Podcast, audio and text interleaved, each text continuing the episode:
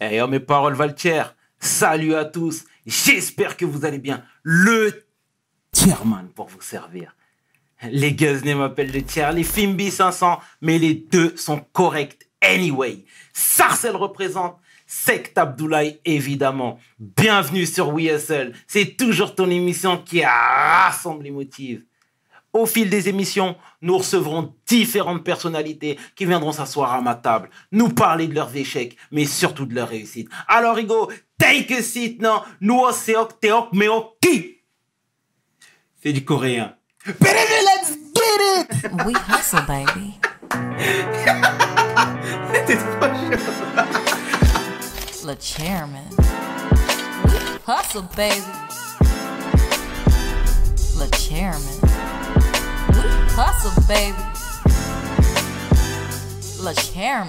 De retour sur WSL. Et aujourd'hui, je suis vraiment fier de recevoir mon compatriote sénégalais, entrepreneur, homme de cœur, ingénieur, vlogueur, blogueur.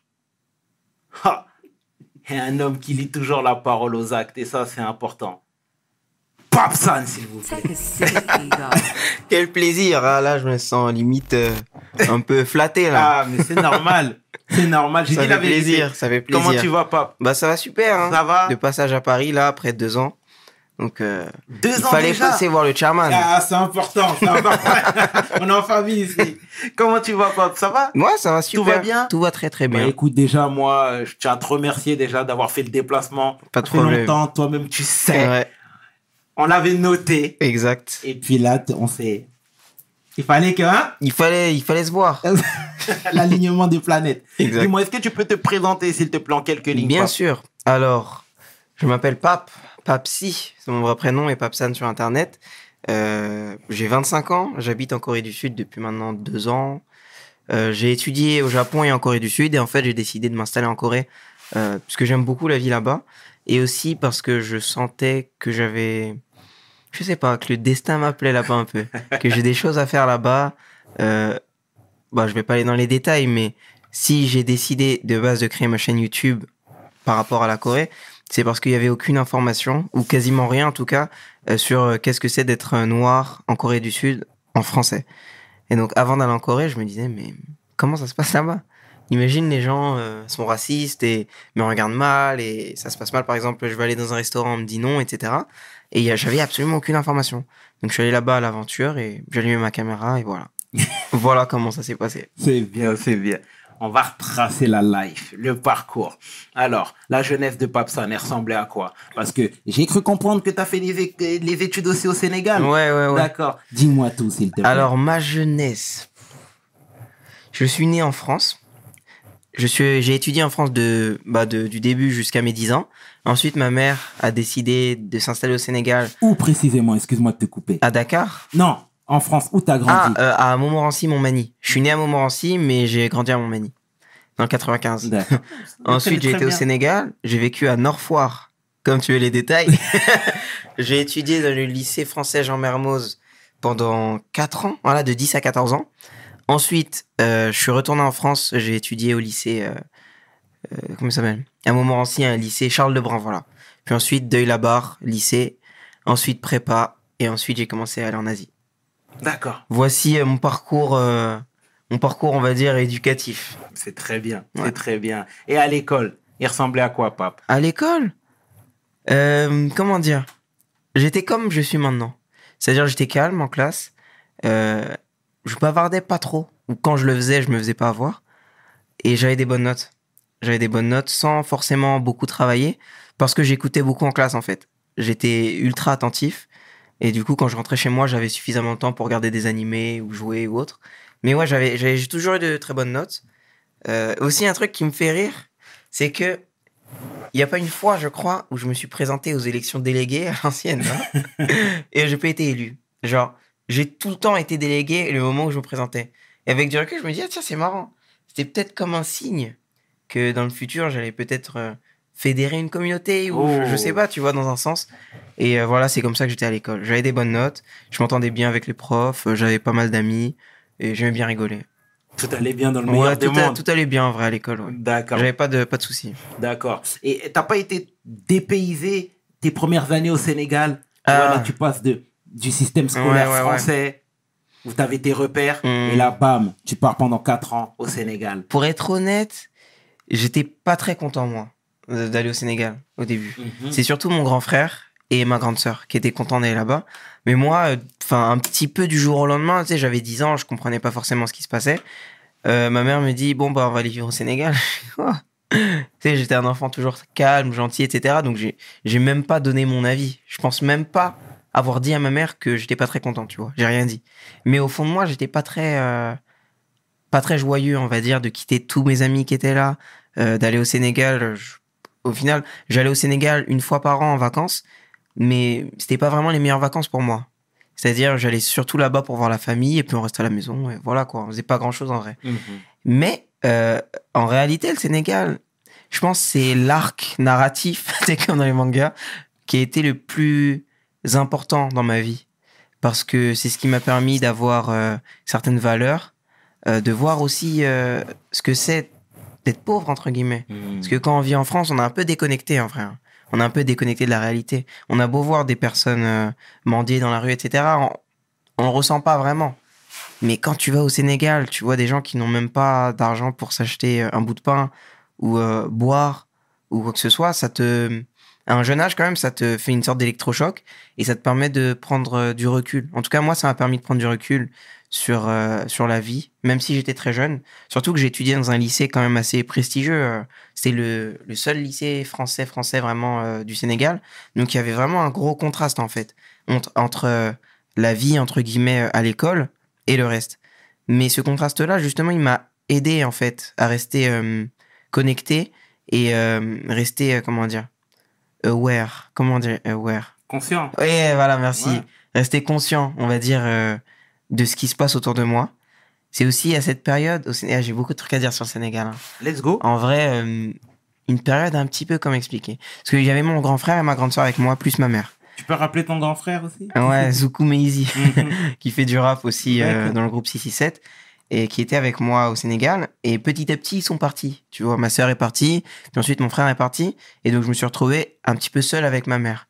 Et euh, c'était un une période un peu de. hum, Je dirais pas de solitude, mais j'avais, j'étais souvent seul en fait. Mais pour moi, la solitude, ça n'a jamais été un problème. Là, je le dis comme ça, les gens vont dire Ah, le pauvre Non, non, non, pas du tout. Au contraire, c'était un moyen pour moi de mieux me connaître et de mieux, euh, comment dire, de mieux me recentrer un petit peu sur ce que j'aime faire et à apprendre à passer du bon temps seul. Donc c'est à cette période en fait que j'ai découvert euh, tout ce qui est culture euh, japonaise, surtout les animés, la musique, euh, et commencé un peu à apprendre le japonais aussi tout seul. J'ai passé énormément de temps sur internet tous les jours. quoi. J'allais à l'école, j'écoutais bien en classe, j'avais des bonnes notes. Je rentrais, je faisais mes devoirs allez, en 20 minutes, et puis je passais toute ma soirée sur l'ordi. Je regardais Naruto, Bleach, voilà, je regardais des animés. Et c'est avec du recul cette période qui a fait qui je suis maintenant, je pense. Je me dis que si j'étais resté en France, en fait, euh, durant toute mon enfance, j'aurais sans doute été différent. Et puis même quand je revenais en vacances euh, depuis le Sénégal, je voyais mes amis, enfin, amis qui sont plus forcément des amis aujourd'hui. hein. Je me dis, waouh, quand même, c'est dommage. J'ai l'impression qu'il y en a qui ont totalement déraillé. Euh, même si, bon, au Sénégal aussi, hein, t'as des gens qui font des choses pas très, pas très bien, on va dire. Ça m'a fait bizarre, en fait, de revenir ici et de voir que plein de choses étaient totalement euh, normales. Genre, euh, je sais pas, j'étais en. je venais en vacances, j'étais quoi En cinquième, euh, quatrième. Je voyais des amis qui ils me disaient, allez, viens, on va à la chicha, ou tu vois, des trucs comme ça. Moi, c'est pas du tout dans ma culture. Enfin. Et au Sénégal, tu vois, on était quand même relativement bien encadré. T'avais aussi des gens qui font leur truc, hein, mais c'était quand même bien encadré. Et là, retourner en France, j'ai l'impression que c'était un peu le, le chaos, tu vois. Et j'ai encore ce sentiment-là hein, quand je quitte la Corée pour venir ici. Sentiment un peu de, de, de chaos, un petit peu. Et, euh, et là, je me suis rendu compte qu'en fait, le Sénégal, ça m'a fait du bien, frère. Ça m'a fait du bien. D'être dans un pays euh, avec ma famille, quand même un peu mieux encadré, où euh, tu peux aussi dérailler facilement là-bas. hein. Mais je sais pas, pour moi, ça a été, et pour mon frère aussi, je pense que ça a été vraiment une période qui nous a beaucoup apporté humainement au D'accord. Sénégal, ouais. Et toi, tu vivais où? Dans un quartier populaire au Sénégal? Exactement. Nord Foire, hein, c'est pas, c'est pas quartier, euh, genre Bien c'est pas sûr. les Almadies euh, ou la Corniche, mais- tu vois. Oui. Là, je vivais au, au cœur du terre-terre. Nord-Foire, ouais. On avait une bonne maison, tu vois. Mhm. Vraiment une bonne maison. Elle, euh, elle se démarquait un peu des autres maisons. Parce que ma mère a fait construire une maison là-bas. Mais j'étais vraiment au cœur. Je sortais, je voyais les petits jouer au foot euh, sur le sable avec leur tcharar, là. Ouais. Tu vois C'était c'était comme ça. hein. C'était- Ouais, j'étais vraiment au cœur. J'allais à la boutique, acheter mes trucs et tout. Non, j'étais vraiment... euh, Je menais un peu une double vie, un petit peu. Mhm. Parce que d'un côté, j'allais à l'école, t'avais des enfants qui venaient en Audi R8. Et je- le modèle m'a marqué, tu vois. Mhm. J'étais au collège, euh, je voyais des gens arriver à l'école comme ça, on avait tous un chauffeur, etc. Je rentre à la maison et je, je vois un petit peu l'autre côté, et la vraie, le vrai côté du Sénégal. Et ça m'a permis en fait de rester euh, accroché, entre guillemets, euh, à la réalité. Mhm. Mm. Et t'as pas fait un peu de lutte là-bas? De lutte, Ouais. euh, avec mes amis, peut-être euh, à la maison, mais pas dehors, non. Parce que c'est le sport Ouais, national. ouais, à la Ouais. maison, ouais, mais pas, pas dehors, sur des matelas. excellent, Mm. excellent. Et du coup, quatre ans après, Mm. ta maman a décidé de revenir. Pas exactement. Raconte-moi tout. Quatre ans après, ma mère a plutôt décidé de rester là-bas. Ok. et moi de revenir. Moi de revenir parce que, euh, disons que ça commençait à être un petit peu plus difficile. C'est très très cher hein, l'école là-bas. Ça commençait à être un peu difficile. Il y avait toute ma famille qui était là, toutes mes sœurs, parce que j'ai beaucoup de frères et sœurs. hein. On est cinq. Et ils sont tous bien plus âgés que moi. La plus grande de mes sœurs a 46, je crois. Ah ouais. Ouais, 46. Si je me trompe, pardon. hein. 46, il me semble. Donc euh, il y a quand même un grand écart. Et du coup, mes sœurs, c'est un petit peu comme, comme des mères un peu. Du coup, il y avait aucun problème. Aucun problème. Je suis revenu là. J'ai vécu avec ma sœur euh, pendant un an. Donc, euh, j'ai été à Montmorency. C'était une période. euh, j'ai adoré vivre avec ma grande sœur. Mais le collège là-bas, l'atmosphère, j'aime pas du tout. C'était vraiment l'opposé exact euh, de ce que je vivais au Sénégal. C'était tout le monde un peu ambiance, un peu, tu sais, un peu richou là, bourgeois, Montmorency, bon voilà. Et le pire, c'est le ce qui est paradoxal en fait, c'est que quand on est dans les quartiers comme ça, on a tendance à se dire ah les enfants sont bien éduqués, etc. Mais plus grands consommateurs de drogue, ils sont là-bas. Mhm. Au collège, ça faisait déjà des trucs super bizarres. Et moi, revenir euh, au collège là-bas, je me disais, je me disais bon, Montmorency, c'est c'est cool, c'est c'est quand même un bon quartier, etc. Mais au final, non, je me je me sentais pas, je me sentais pas à ma place là-bas. Même si euh, c'était du bon temps parce que j'étais avec ma sœur et je m'entends ultra bien avec ma sœur, donc c'était super. Mais le l'école, c'était pas trop mon truc. Mhm. Donc ensuite, euh, j'ai été, j'ai beaucoup déménagé en vrai. Ensuite, j'ai été vivre avec mon grand frère, mon grand frère, euh, Zoukou Youssouf, et mon autre sœur. Donc euh, à cette période-là, c'était vraiment l'indépendance totale. C'est-à-dire que je faisais tout euh, par moi-même. J'avais, moi j'avais 15 ans, mais à partir de la seconde, je faisais déjà tout en fait. Je faisais les courses, euh, je me faisais à manger, je faisais la lessive, je faisais vraiment tout. On était comme, tu sais, je vivais avec mes grands frères, mon grand frère, ma grande sœur, mais c'est comme si on était un peu en, en colocation, tu vois. Mhm. Chacun faisait un peu ses trucs. Et je pense que cette période-là, elle m'a beaucoup euh, servi. Parce que du coup, j'ai été indépendant très très jeune. J'ai su comment gérer de l'argent très très jeune. Euh, j'ai su aussi ce que c'était la liberté très très jeune. Ma mère, j'aime beaucoup la manière dont elle nous a éduqués. Surtout moi. Surtout moi, mon grand frère et ma plus jeune grande sœur. Parce qu'elle a, comme elle a eu beaucoup d'enfants, tu vois, elle avait beaucoup d'XP. Et donc, elle- maintenant, elle sait vraiment comment bien éduquer un enfant. Mhm. Et euh, la manière dont elle m'a du- éduqué, j'ai vraiment aimé. Et avec du recul, je me dis que c'est ça que je veux inculquer à mes enfants. C'est qu'elle m'a éduqué vraiment dans, dans la confiance. C'est-à-dire que elle m'a toujours laissé faire plus ou moins ce que je voulais, mais dans le contrôle, en fait. Elle m'a jamais euh, interdit de faire des choses. Elle m'a surtout inculqué un maximum de valeurs, mais elle m'a jamais dit euh, non, tu fais pas ça, non, tu fais pas ça, non, tu fais pas ça. Et du coup, cette liberté, entre guillemets, dans le contrôle qu'elle m'a accordé, ça m'a permis de, bah, de, rester, de rester quand même, de jamais me sentir frustré, en fait.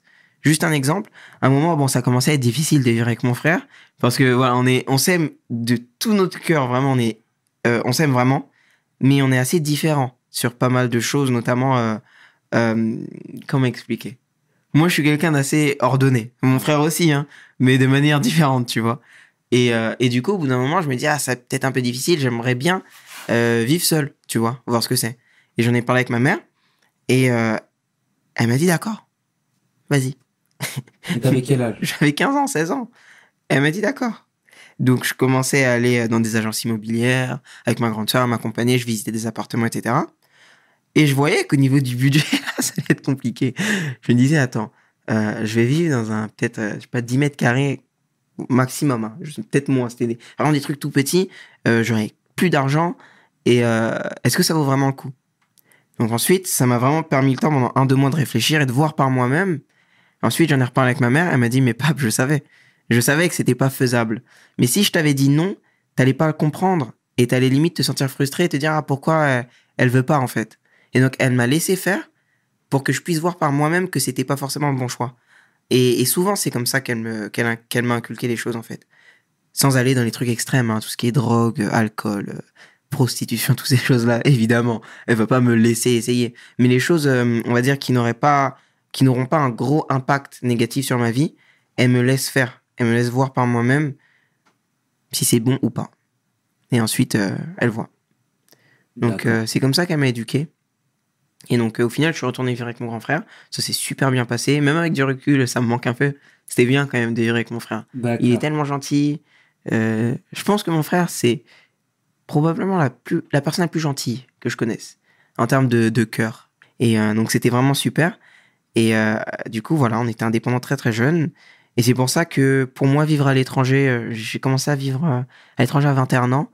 Et j'étais déjà totalement indépendant. Et pour moi, c'est c'était naturel en fait. Et ma mère n'a jamais eu peur, on va dire, de me laisser seule dans un pays à l'étranger parce qu'elle me connaît et elle sait que. Elle me connaît en fait. Une des plus grosses, plus grosses peurs que j'ai, je crois, c'est de décevoir mes proches en vrai. Bien. Je pense que c'est ça le truc qui m'effraie le plus. Et, euh, et du coup, c'est quelque chose euh, que j'évite au maximum. hein. Bien. Décevoir mes proches, non, je peux pas. Me décevoir moi-même, c'est quelque chose déjà très compliqué. Alors mes proches, waouh. Non, je peux pas. Mhm. Et du coup, non. Aucun problème à vivre à l'étranger. Ma mère me fait confiance. euh, Mes proches aussi. Ils me connaissent très bien. Franchement, ils me connaissent très bien. Excellente mentalité. Voilà. C'est terrible, c'est terrible. Mm. Et, et du coup, dans toute cette période-là où Mm. tu te cherchais, où tu t'es trouvé même par Ouais. la suite, euh, t'as fait les études, Mm, t'as eu ton bac, mm, t'as fait une prépa juste derrière. mm. Mais prépa, c'est difficile. Moi, je- j'aurais pas été capable de faire une prépa, ça c'est mort. Mais les échos que j'ai eus, Mm. tout le monde est unanime pour me dire que c'est de la folie. Mm. D'accord? Comment seul t'as pu, t'as pu, euh, Ah, gérer pu passer, euh, ouais, tout simplement, passer à travers les mailles du filet, t'as pu te faufiler et puis réussir ton cursus. Hum, Mes facilités à l'école. Ça a beaucoup joué, ça, en vrai. Mes facilités à l'école. Également, hum, je suis quelqu'un qui voit beaucoup, comment expliquer, sur le long terme. Je, la prépa, je le voyais comme un sacrifice. J'avais 18 ans, je savais que ça allait être euh, ultra difficile. J'aurais pu choisir un cursus un peu plus simple, entre guillemets, même si il n'y a pas réellement de truc plus simple. Enfin, si, il y a des choses plus simples que la prépa quand même, mais je veux dire, j'aurais pu faire un DUT ou un BTS Mhm. ou autre. Mais euh, je me suis dit, je veux le meilleur pour moi. Donc, euh, je voulais euh, aller en prépa. J'allais souffrir, je sais, mais c'était nécessaire. Tu vois, je me dis que j'avais 18 ans. euh, souffrir là, à 18 ans, euh, quand j'aurai 30 ans, c'est oublié. Même là, j'ai 25 ans. Je me dis, entre 18 et 20, euh, limite, c'est- même pas considérable, tellement c'était rapide. Donc, euh, certes, c'était difficile. Euh, je travaillais, waouh, sans cesse. hein. Et encore, moi, comparé à d'autres euh, élèves en prépa, je n'étais pas celui qui travaillait le plus. Mais pour moi, c'était déjà trop. Je me mettais des limites de 3 heures du matin. Je dormais pas plus tard que 3 heures. Il y en a qui dormaient pas. hein. Et moi, je, à 3 heures, quand même, je dormais. Le, la veille de contrôle ou de, de colle. L'école, c'est en gros des sortes d'oraux. Comme les oraux du bac, mais on en avait deux fois par semaine. Mm. Toutes les semaines. En maths, en physique, toutes les matières. Et euh, du coup, voilà, j'essayais quand même de d'avoir un rythme de vie sain. Euh, mais ouais, c'est ouais, en vrai, c'est fort quand même parce que j'étais indépendant, déjà, je me faisais à manger, etc., etc. Et je suis quand même passé euh, à travers ça et je suis quand même content d'avoir réussi ça. Donc, ouais, avec du recul, je suis content quand même. Je suis fier de moi d'avoir réussi ça parce que c'était c'était pas facile. Mais euh, ça m'a énormément apporté la prépa. Même dans ma vie d'aujourd'hui. Euh, le fait d'être submergé de travail et de savoir que je peux pas tout faire, bah ça m'aide, ça m'aide aujourd'hui à mieux gérer ma vie. Là, je, cumule euh, mon travail d'ingénieur, YouTube, Twitch, la photographie, ma vie amoureuse, ma vie amicale, le sport, plein, plein, plein, plein de choses. Et de loin, on pourrait penser que c'est impossible de gérer tout ça. Mais la prépa, ça m'a aidé en fait à avoir une certaine euh, rigueur euh, dans mon travail, à bien gérer mon stress aussi. Quand je, je suis submergé de, de tâches, je me dis pas, je, je perds pas la tête en fait. Je me dis ça va aller, je suis passé par pire, je suis passé par pire. Mhm. Et donc c'est ça que ça m'a apporté la prépa. Pas seulement des connaissances en maths et en physique, mais surtout une, euh, une méthode en fait et une rigueur aujourd'hui. Bien, bien. Voilà. T'as une tête bien faite. Non. C'est très bien, Pape. Et du coup, Pape à l'assaut de la Corée, Mm. c'est intervenu à quel moment de, de, de ta vie? C'est intervenu au moment où je suis entré en école d'ingénieur. Donc euh, la troisième année d'études. La prépa, ça m'a tellement choqué que j'en avais marre parfois d'être euh, assis 4 heures en maths. Je me- Pendant les cours de maths, parfois, je réfléchissais et je me disais, à partir de l'année prochaine, je fais quelque chose que j'aime, tu vois. Je veux faire quelque chose qui m'épanouit réellement dans ma vie. Et donc c'est à partir de ce moment-là où j'ai commencé à penser à, à l'étranger, tu vois, voyager, partager des choses. Parce qu'à ce moment-là, j'ai découvert une chaîne YouTube, Ichiban Japan, un ami maintenant, hein, Guigui dédicace si tu regardes. Et il m'a fait rêver en fait. Le fait de partager des choses comme ça euh, à l'autre bout du monde. Et donc, euh, j'ai choisi plus ou moins mon école en fonction des destinations qu'elle proposait, tu vois. Et donc, je suis entré en école. Et donc, j'avais plein de destinations. J'avais l'Australie, la Corée. Et c'est entre ces deux-là que j'hésitais surtout. Et je me disais, ah, je disais, ah, je vais en Australie ou en Corée? Puis j'ai appelé ma sœur, elle m'a dit, pas, pourquoi tu vas en Australie? Toi, t'aimes le Japon, on va en Corée, c'est plus proche du Japon, etc. Le Japon, il n'y avait pas, donc je pouvais pas aller au Japon. Et donc, j'ai été en Corée. La Corée, je connaissais de loin. J'écoutais un petit peu de K-pop, mais je connaissais pas vraiment. Et donc, j'ai décidé d'aller là-bas, de découvrir. Et euh, c'était un choc. Hein. Accroché tout de suite. Ça se voit, je pense, dans mes premières vidéos. Mhm. Et j'étais émerveillé par ce que je voyais, par euh, ce que j'entendais, par ce que je sentais. Tout, tout m'émerveillait, en fait, là-bas. Et tout m'émerveille encore. C'est pour ça que j'y suis encore euh, 4 ans et demi, bientôt 5 ans plus tard. hein. Et euh, c'est comme ça que ça s'est passé, en fait. C'est pour ça que aujourd'hui je suis en Corée, que j'ai décidé de faire des vidéos là-bas. Et, euh, et voilà. D'accord. Et, et du coup, les conditions de travail. Là, tu Mm. travailles en tant qu'ingénieur là-bas. Ouais. Je veux que tu nous fasses rêver un peu, que tu Euh. nous fasses dreamer. Parle-nous de tes conditions de travail déjà. Alors, mes conditions de travail, Parce que déjà, excuse-moi de t'interrompre, euh, ici on a l'habitude de se plaindre. Tu sais, nous on est, on est Sénégal, on est franco-sénégalais, tu vois. Et on aime bien se plaindre. Toujours, on est toujours. fatigué, on n'aime pas le taf, ça nous saoule, etc. C'est mieux ailleurs? Non. Clairement, non. Il faut le Je dire. dirais même que c'est mieux ici. Dans certains, euh, sur, certaines choses, c'est mieux ici. Notamment en ce qui concerne les vacances. Là-bas, à ton avis, j'ai combien de vacances? Combien de jours de vacances dans l'année? Deux semaines Ouais. J'ai 15 jours. Dans toute l'année, hein, 15 jours. Je travaille 40 heures, comme quand même beaucoup de personnes ici, mais 15 jours de vacances. Hein. C'est compliqué. 15 jours, waouh. C'est vraiment, vraiment peu. Mhm. Donc, euh, c'est vraiment le, le plus gros bémol, on va dire, de la vie là-bas. C'est qu'il y a très, très, très peu de vacances. Après, pour contrebalancer, je travaille en Corée, mais j'ai l'impression d'être tout le temps en vacances. Je sais pas comment expliquer. Mhm. Euh, quand je suis au bureau, ok, je, je me sens au travail. Mais dès que je quitte le bureau, j'ai l'impression d'être en vacances, en fait. Parce que je suis toujours dans une sorte de découverte constante, en fait, de mon environnement. Je sors, je vais dans un super resto, je me promène, je vais faire des photos, je suis avec des amis, je vais voir ma copine. Enfin, je sais pas, c'est, même si je travaille, le fait d'être dans un pays, euh, que j'aime énormément, bah, c'est pas un si gros problème que ça, en fait, de pas avoir beaucoup de vacances. Parce que quand je quitte le bureau, j'ai un peu l'impression d'être en vacances. Le week-end, j'ai l'impression d'être en vacances. Euh, Donc au final, c'est vrai qu'on a très peu de vacances là-bas. Mais c'est pas... C'est pas la fin du monde. Et pour être honnête, j'ai jamais travaillé en France. Donc euh, cinq semaines, euh, RTT, tout ça, moi je connais pas. J'ai jamais été confronté à ça, je connais pas. Mhm. Donc au final, je me suis habitué à ça. Et encore une fois, ça va revenir avec ce que je disais tout à l'heure, cette notion de sacrifice pour le futur. J'ai 25 ans, j'ai commencé à travailler à 23 ans. Euh, avoir 15 jours de vacances durant ma jeunesse, ça va pas me tuer. hein. C'est vrai. Ça va pas me tuer. Je préfère faire mes affaires là-bas, euh, monter des grandes choses là-bas et me sacrifier entre guillemets, parce que je je le vois pas vraiment comme un sacrifice parce que j'adore ma vie là-bas. Mais euh, je me dis le jour où je serai totalement indépendant et autre, voilà, je me dis que ça valait le coup hein, de me sacrifier et d'avoir 15 jours de vacances pour aujourd'hui euh, faire ce que j'aime réellement. C'est terrible. Mm. C'est terrible. Et du coup, ta condition en tant qu'homme noir en Corée. Hmm. Là aujourd'hui, madame est coréenne. Mm. Je l'ai vu à travers tes vidéos, à travers tes vlogs, etc. Euh, en tant que Renoir Mm. en Corée, comment ça se passe? Franchement, c'est plus de peur que de mal. hein. C'est beaucoup plus de peur que de mal. Parce que à l'origine, bah, c'était comme toi. hein. Je me disais, mais qu'est-ce qui va se passer là-bas? Ils vont voir un noir arriver dans leur pays comme ça.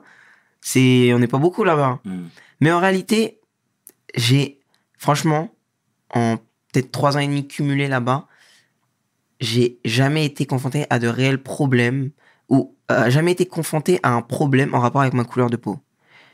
Confronté à un problème par rapport au fait que je sois pas coréen, oui, par contre. Mais le fait que je sois noir, tu vois, Ouais, la couleur là, je suis pas sûr que ça m'ait déjà posé réel, de Mhm. réels problèmes. Au niveau du travail, euh, je suis aussi bien payé que mes collègues blancs ou, ou autres. Euh, au niveau pour trouver euh, quelqu'un, tu vois, euh, une femme entre guillemets, pas de problème du tout. Ça, sincèrement, c'est pas du tout un problème. Peut-être même le contraire, tu vois. Dans la rue pour faire mes affaires, les interviews, mes photos, etc. Non, au contraire, les gens sont vraiment enthousiastes en fait, enthousiastes, curieux. Les Coréens, c'est pas un peuple comme nous, tu vois, comme le Sénégal ou les Français qui vont t'accueillir à bras ouverts et qui vont vraiment te dire ah, allez viens tout ça. Ils sont pas comme ça. Ils sont plutôt réservés. Mais une fois que t'as fait le premier pas, alors là c'est bon. Une fois que t'as fait le premier pas, tu vas voir ce que c'est la teranga coréenne. Et tu sais, quand je dis teranga coréenne, eh ben, la Corée, en fait, la culture coréenne, t'as exactement le même concept que la teranga. Ça s'appelle le jang. Et je connaissais pas ça du tout. Et euh, c'est des Coréens qui m'ont enseigné ça. Et c'est exactement pareil que la teranga. C'est-à-dire l'hospitalité, bien accueillir euh, son prochain, euh, le mettre à l'aise, bien le nourrir, etc. Et les Coréens sont comme ça. Peu importe ta couleur de peau. Il suffit de le voir dans mes vidéos. Hein. Combien de fois ça m'est arrivé de me balader et de voir une mamie euh, m'interrompre et vouloir me donner à manger, tu vois. Ou, je sais pas, aller au restaurant et me faire payer mon repas. Plein de choses comme ça qui me sont arrivées. J'ai même essayé une fois d'aller dormir chez des inconnus dans la rue. Faut le voir, cette vidéo, elle est vraiment marrante. J'étais à la campagne, hein, dans une petite ville comme ça. Et c'est, ça a amené en fait des discussions vraiment intéressantes. Parce que parfois, je parle avec des gens et je leur dis, par exemple, que je suis sénégalais mais que je viens de France. Et déjà, de un, t'as des personnes qui connaissent pas le Sénégal et d'autres personnes qui savent même pas qu'il y a des Noirs en France. Surtout les personnes âgées. Les jeunes, ils savent. Mais une fois qu'ils sont au courant, ils te posent des questions et ils te posent des questions bienveillantes, je trouve. Après, bon, il y aura forcément des gens qui vont pas forcément l'interpréter de la même façon ou le ressentir de la même façon. Mais moi, sincèrement, je, je trouve pas que la Corée soit un pays, euh, euh, comment dire, qui, accueille mal, en fait, les Noirs. Mhm. Ouais. Franchement, je pense pas que la Corée soit un pays euh, qui devrait faire peur aux personnes noires. hein. D'accord. Bon, Mm. nos doutes sont dissipés en Ouais, tout cas, ouais, c'est très bien. C'est très bien. Là, voilà, aujourd'hui, tu es bien installé, bien, bien Mm. établi en Corée. Euh, tu te vois fonder ton foyer là-bas? Pourquoi pas hein. En vrai de vrai, pourquoi pas Ouais. C'est difficile comme question quand même. Parce que là, à l'heure actuelle, je me vois encore là-bas sur les cinq prochaines années, je dirais. Et encore, hein, il y a que Dieu qui sait, moi je sais pas vraiment. Mais sur les cinq prochaines années, je me vois là-bas. 10, je sais pas, tu vois. Je me vois fonder ma famille, tu vois, avec la personne avec qui je suis aujourd'hui. hein. Après, voilà, c'est pas moi qui décide réellement. Voilà, encore une fois, c'est Dieu qui sait. Mais euh, m'installer vraiment là-bas, je sais pas encore. Mais euh, c'est une option. En vrai, c'est une option, c'est envisageable. Il y a des écoles françaises là-bas. Par contre, oui, si j'ai des enfants là-bas, euh, faut qu'ils soient dans une école française. hein. Parce que le système scolaire coréen, non, je veux pas faire subir ça à mes enfants. Ils vont travailler jusqu'à 3 heures du mat alors qu'ils sont au collège, lycée, alors que nous, on se pavanait, tu sais, au lycée, tranquille en France, le bac facile, etc. Alors que la Corée, au niveau des études, c'est vraiment, vraiment difficile. C'est comme si euh, c'était la prépa tout le temps là-bas. C'est un pays tellement compétitif que euh, ils sont obligés de charbonner, charbonner, charbonner dès le plus jeune âge. Et je veux, je veux épargner ça à mes enfants. Donc euh, non, école française, ça c'est impératif. Mais par contre, euh, qui vivent là-bas, qui soient éduqués dans un pays euh, coréen, en Corée, tu vois, Mm. non, avec plaisir. Par contre, tu vois, tout à l'heure, je disais euh, que ça pose pas de problème d'être noir en Corée. C'est vrai, mais ça c'est surtout quand t'es seul. Par contre, se promener avec une femme coréenne dans la rue, c'est différent. Que tu sois blanc ou noir, tu auras souvent, on va dire, des regards euh, des personnes âgées. En fait, ils vont te regarder, pas forcément d'un bon œil. Je dirais que la moitié des personnes âgées nous regardent d'un œil pas très agréable, je dirais. Au début, ça m'énervait, mais avec du recul, maintenant, j'essaye de, comprendre. En fait, j'essaye de les comprendre euh, parce que la Corée, c'est un pays en vrai qui s'est ouvert euh, très récemment. Hein. Il y a eu la guerre de Corée et ses dérives aussi. Quand les Américains sont installés là-bas, tu avais beaucoup en fait de bah, d'Américains blancs ou noirs qui faisaient des enfants à des Coréennes et qui partaient. C'est pour ça que jusqu'à aujourd'hui, la Corée, c'est un des pays où tu as le plus d'enfants euh, adoptés en fait. Des Coréens, euh, tu en as énormément des enfants adoptés coréens parce que c'est des enfants en fait qui ont été abandonnés. Et du coup, je peux comprendre en fait que des personnes âgées le voient pas forcément d'un bon oeil de voir des hommes étrangers avec des femmes euh, coréennes. J'essaye de le comprendre aussi, ils sont pas forcément habitués de voir des, étrangers. Mais c'est vrai que au début, ça peut être un peu gênant.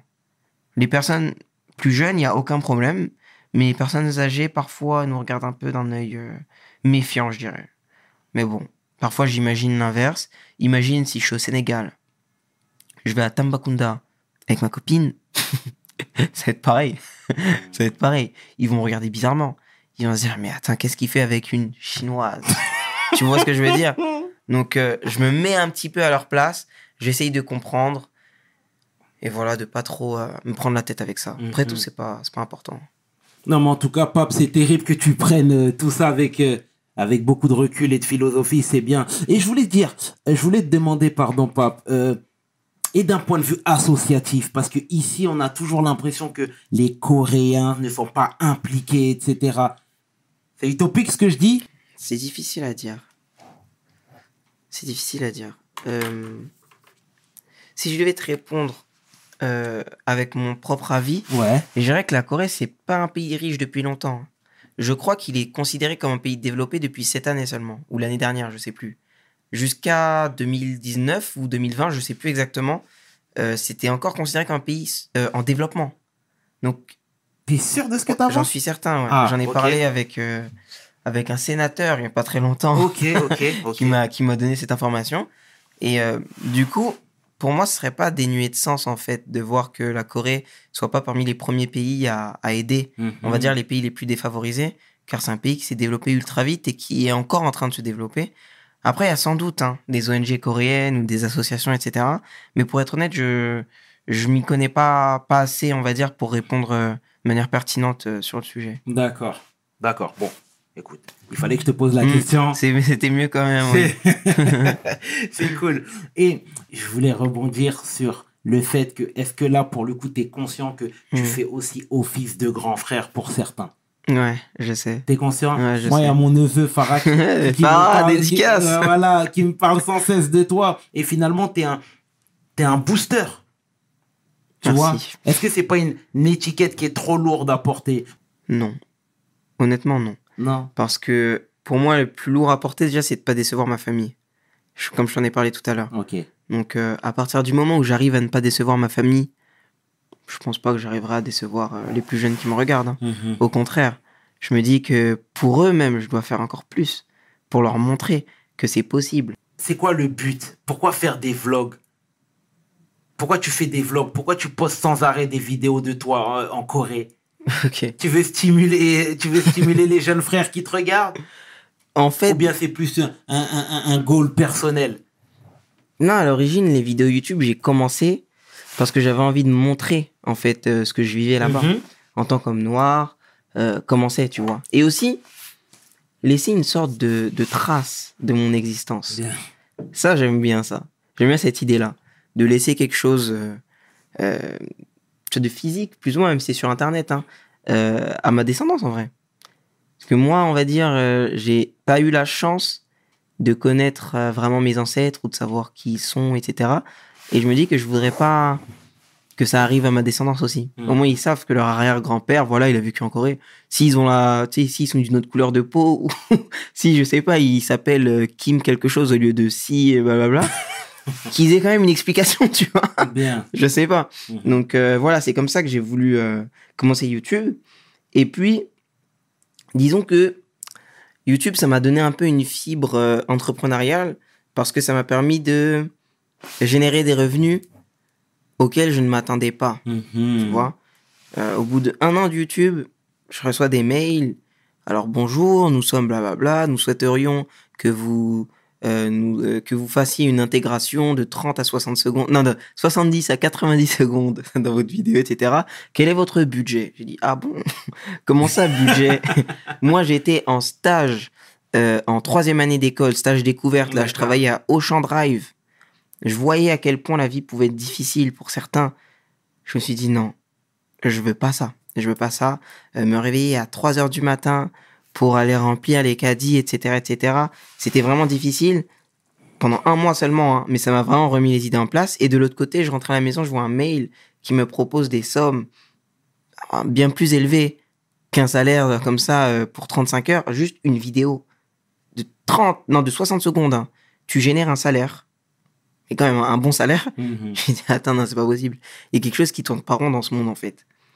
On se dit, oui, euh, euh, alors tel salaire, c'est bien, tel salaire, c'est pas bien, etc. Mais en réalité, on est loin des vraies choses, en fait. Il y a tellement d'argent sur cette planète. Franchement, il y a tellement d'argent sur cette planète. Et je m'en suis rendu compte grâce à YouTube qu'en fait, euh, l'argent, il est pas là où on pense qu'il est, on va dire. On, on pense qu'il est, voilà, en étant manager de tel truc, etc. C'est bien, c'est super. Là, on a l'argent et la sécurité. Mais en réalité, les vraies sommes, elles sont ailleurs. Elles sont ailleurs. Et donc, euh, je me suis dit que de mon jeune âge, et puis même pas forcément l'âge, hein, mais tout seul, je peux pas faire changer une société. En tout cas, euh, dans son cœur, je peux, je peux pas la faire changer. Juste, euh, je dois choisir, entre guillemets.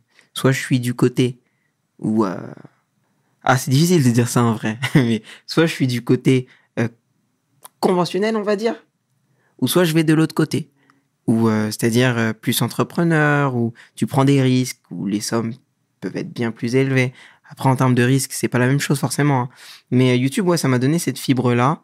Et euh, au final, je suis très content.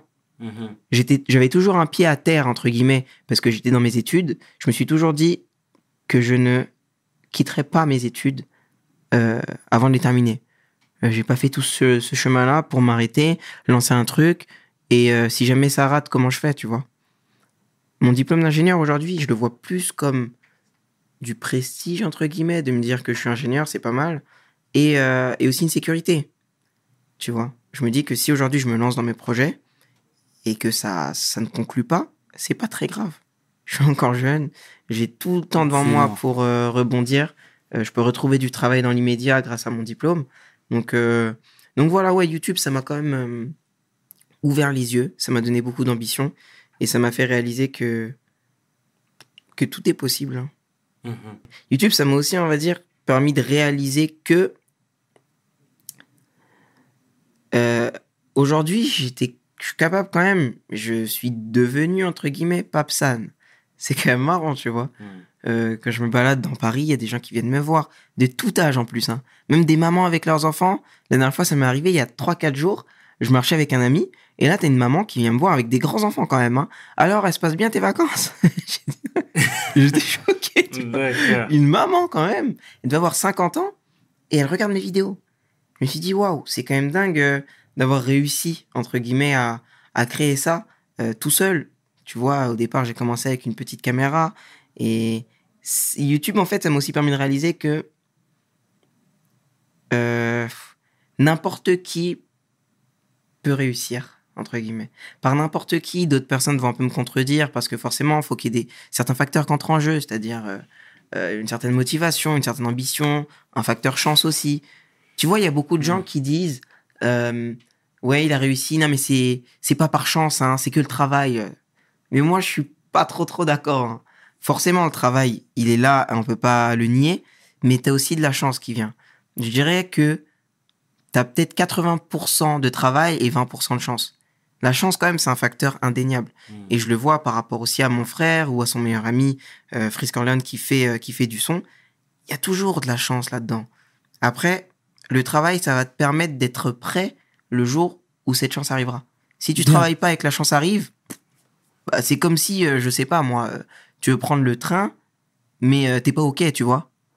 T'es es sur le chemin, tu vois le train passer, bah, fallait être sur le quai, hein. sinon tu peux pas le prendre le train. Mhm. Et le, le travail, je le vois comme ça, en fait. C'est essentiel, mais ce qui va vraiment pousser la chose, c'est cette facteur chance, ces opportunités-là qui, qui, qui pop comme ça, euh, tu vois, une fois de temps en temps dans la vie, et qu'il faut être prêt à, à saisir. Mhm. Et avec tous ces retours-là que tu reçois au quotidien, Mm. ça te donne envie de continuer ces vidéos-là? Ah, Parce qu'il y a vraiment absolument. l'aspect social dans tout ce que tu fais, tu Mm. vois. Absolument, absolument.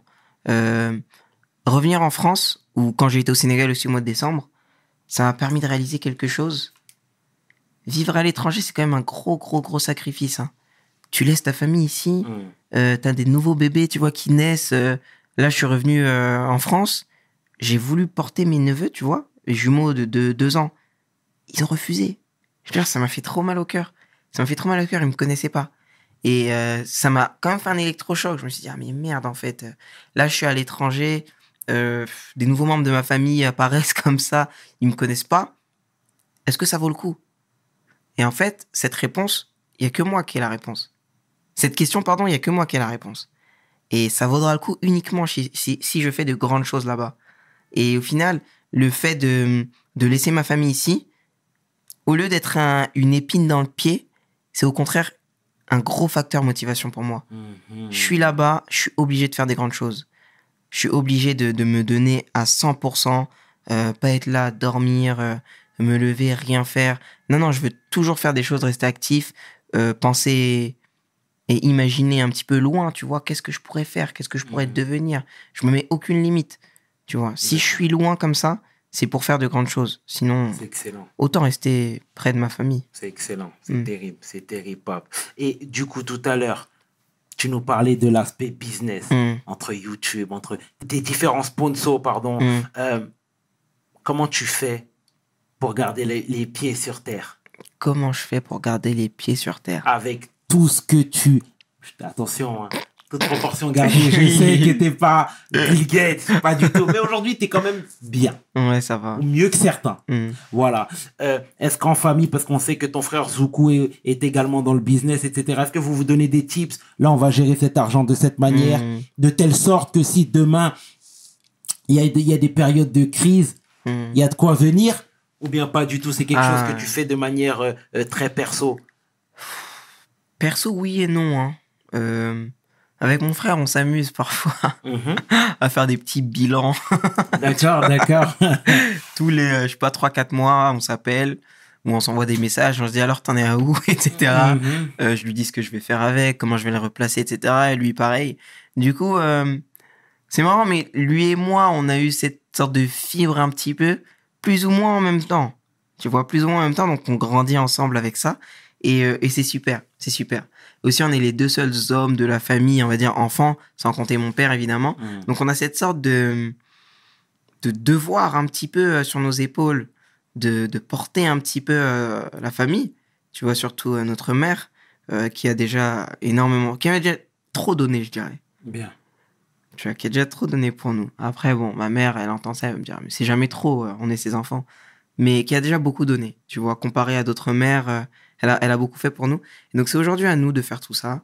Et euh, ça nous permet aussi de garder la tête sur les épaules, de pas faire des dépenses inconsidérées. Ça peut arriver, hein, une fois de temps en temps, mais même les dépenses inconsidérées, elles sont considérées.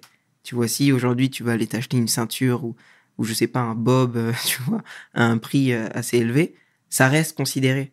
Ça reste. euh, ça, ça va pas me mettre dans la merde, entre guillemets, parce que c'est c'est calculé.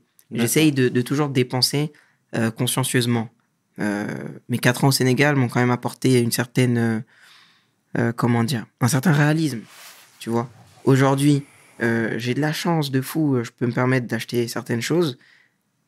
Mais qui, qui, qui sait, peut-être que dans deux ans, ce sera plus le cas Bien sûr. tu vois, peut-être que ça sera plus le cas. Donc, je profite quand même, je vis bien aujourd'hui, dans la vie de tous les jours, etc., tout en pensant au futur. Je fais attention quand même. J'essaye de placer l'argent. Euh, je vois loin comment je pourrais multiplier la somme que j'ai là, multiplier par deux, par trois. Je me mets des objectifs aussi, tu vois. Euh, je me dis, à la fin de l'année, il faut que j'ai tant. L'année prochaine, à telle date, il faut que j'ai tant. Pour moi, dans ma vie, il me faut des objectifs, en fait Bien. que ce soit en termes d'argent, en termes de là où je veux en être professionnellement. Tu vois, je me mets toujours des, des paliers euh, par rapport à mon âge et par rapport à ce que je gagne aussi. Excellent. Parce que j'ai l'avantage de vivre en Corée du Sud, ou en tout cas à l'étranger, c'est que tu côtoies euh, des Français qui ont de l'ambition, entre guillemets. Tu vois, quand tu es à l'étranger, tu rencontres des gens un petit peu comme toi, mais en mieux parce qu'ils ont plus d'expérience, etc.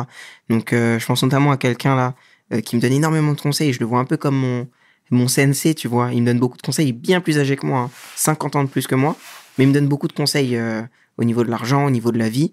Et il me dit toujours que il faut des objectifs dans sa vie, en fait. Si t'as pas d'objectif, si tu sais pas où tu veux aller, comment, comment tu sais où tu vas aller, en fait? Si t'as pas de, de point, tu t'as pas de point A à point B, tu vas aller où? Tu, tu sais pas quoi faire, en fait. Tu mhm. T'as pas de, de, ligne directrice, tu vas t'éparpiller un peu partout. Donc, j'essaye toujours de me mettre des, des petits checkpoints, en fait, dans ma vie. Et c'est ce qui me permet de, aussi de, de rester, en fait, euh, euh, droit dans mes bottes, pas faire n'importe quoi avec mon argent et de toujours essayer de, de faire plus. Ah, c'est excellent. Voilà. Excellent, Pape. Et qu'est-ce qu'on peut te souhaiter pour la suite? La santé. La santé, le plus important. Et la chance.